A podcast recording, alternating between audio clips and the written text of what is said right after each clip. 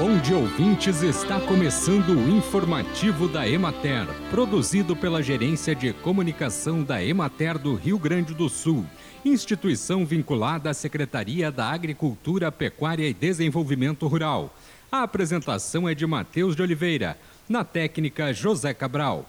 Em todo o estado, os piscicultores estão iniciando o manejo dos açudes e tanques visando a despesca para comercialização durante o período da Semana Santa.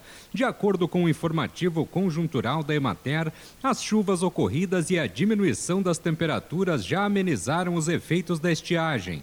Mas em algumas regiões ainda há necessidade de mais chuvas para restabelecer completamente os níveis dos viveiros e dos mananciais.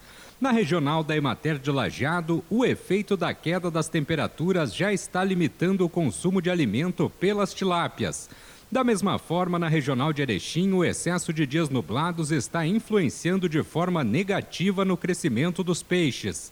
Na regional de Passo Fundo, os piscicultores mantêm o arraçoamento naqueles açudes com maior adoção de nível tecnológico.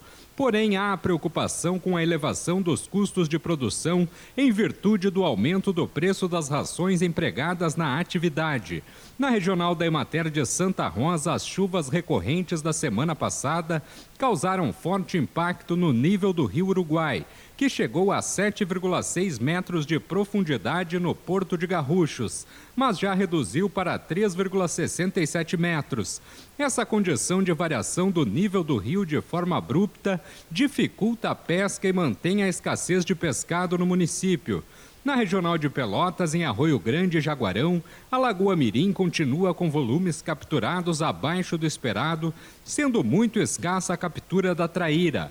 Essa queda na pesca prejudicará a quantidade de pescado a ser comercializado na Semana Santa. Em Pelotas também houve queda de captura devido à mudança do sentido do vento. Bem, e por hoje é isso, nós vamos ficando por aqui.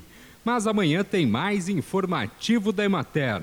Um bom dia a todos que nos acompanharam e até lá.